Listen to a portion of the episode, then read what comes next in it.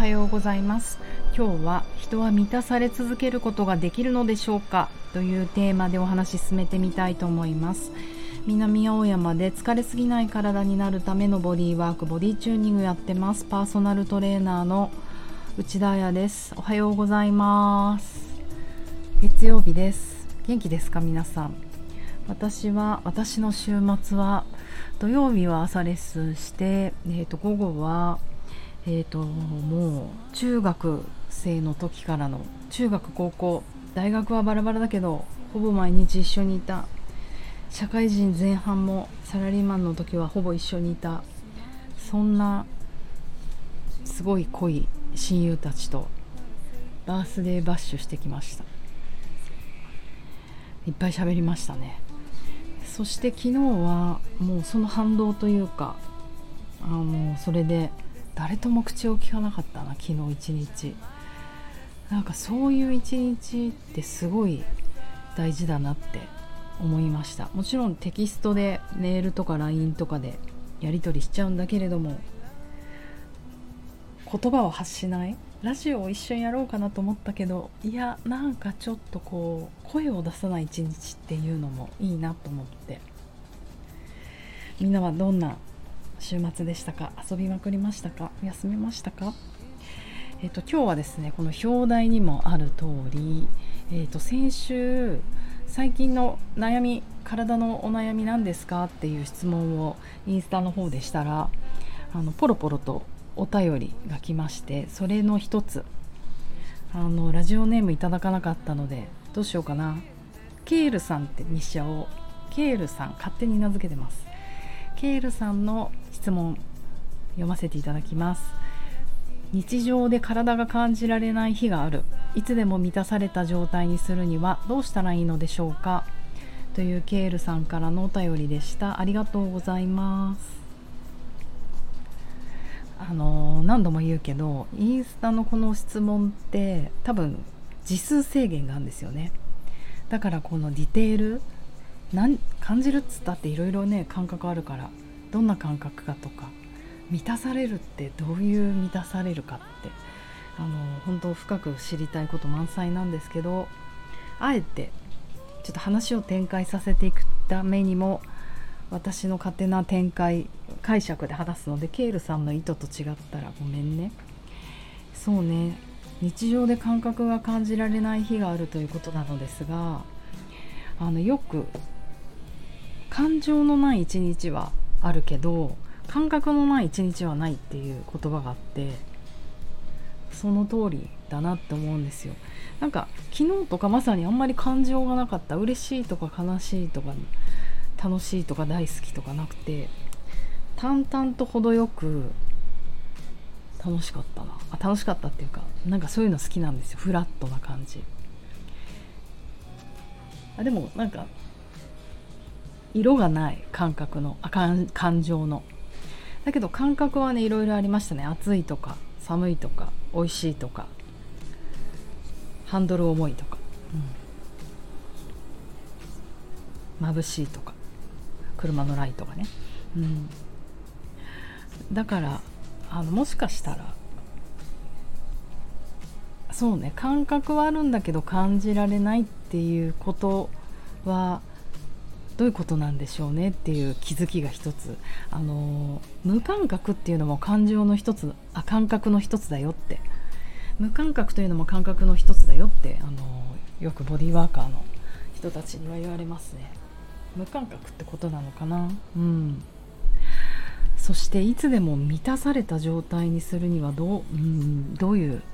満たされたっていうのがどういうことかってことですよね。感覚があるってことが満たされたのか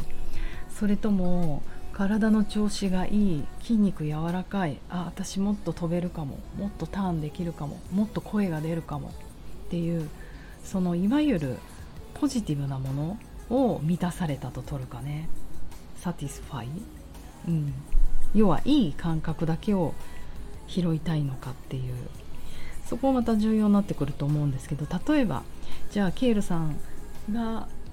の本意かどうかわかんないけどこの質問を体のいい感覚だけ体が心地よいとか調子いいとかそういったものだけで満たされていくにはどうしたら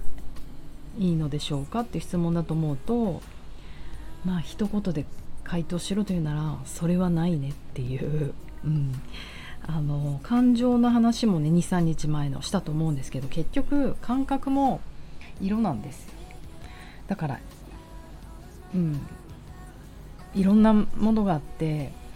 例えば痛いが黄緑。気持ちいいが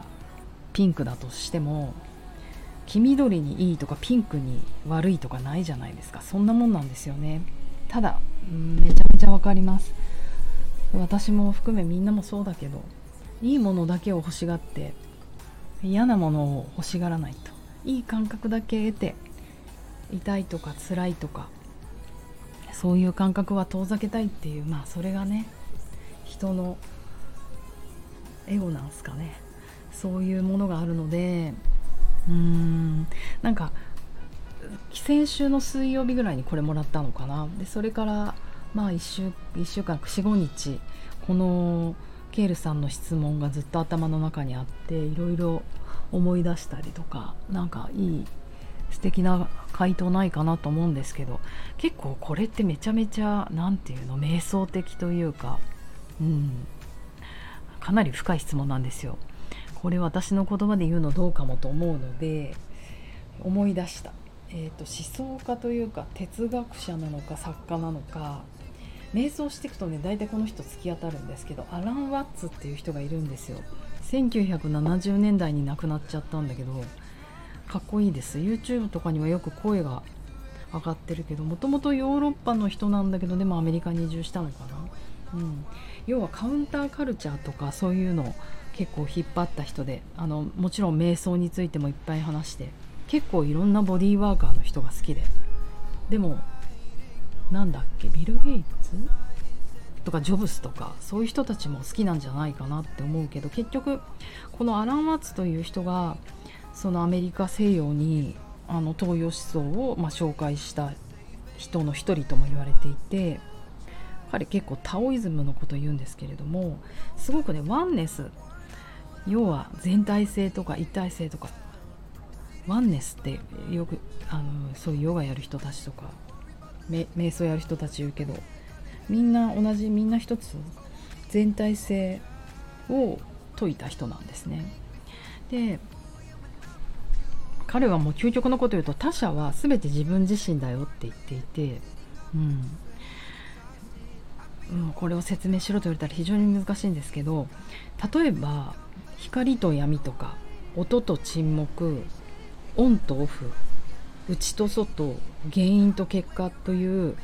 ある意味これ対立してるように見えるものじゃないですか。光と闇なんて真逆じゃんみたいな。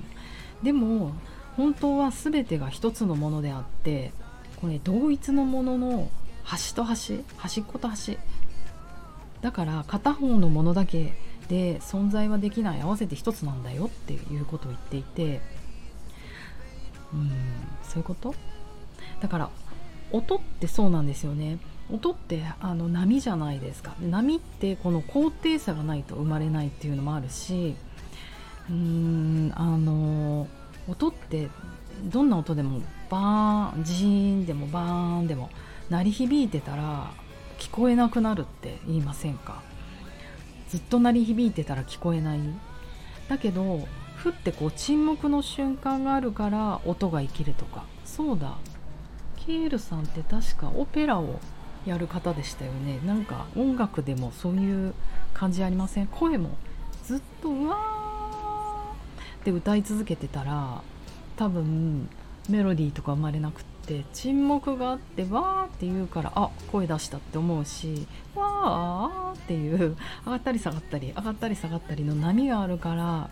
メロディーになるんじゃないかなって思って。うーんだから心地いい感覚だけ得て痛いとか辛いとかはいらないっていうことはできないだねっていう。